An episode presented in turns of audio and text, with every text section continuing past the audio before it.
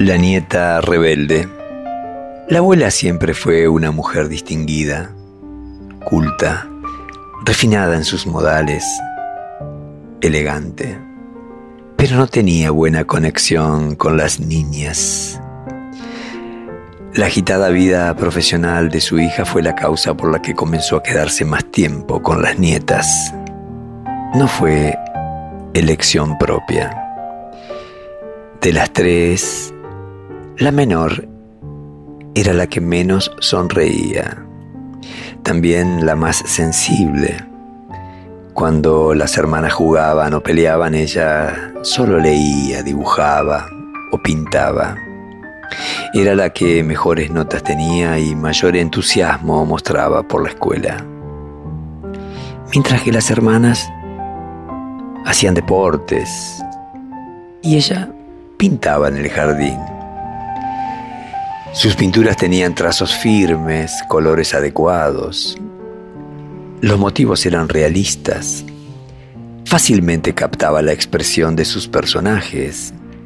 El jardinero con la asada o la lavandera colgando la ropa. También el albañil. Cuando amplió la pérgola, quedó plasmado en un cuadro.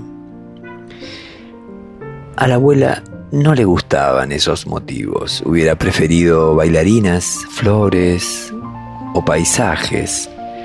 Pero no, ella elige gente pobre trabajando, comentó en un té canasta, con aprobación de sus amigas, quienes compartían la creencia que no debían mezclarse las diferentes condiciones sociales. Katy, esta nieta menor con destreza artística, captaba su malestar. Así como poseía una natural empatía con el personal de servicio que trabajaban en la señorial casa familiar construida el siglo pasado, la abuela siempre la llamaba con el fin de alejarla de la cocina. La hora del té era el predilecto momento para hablarle de la moda parisina, de la vida de reina, sus viajes, ropa nueva y perfumes.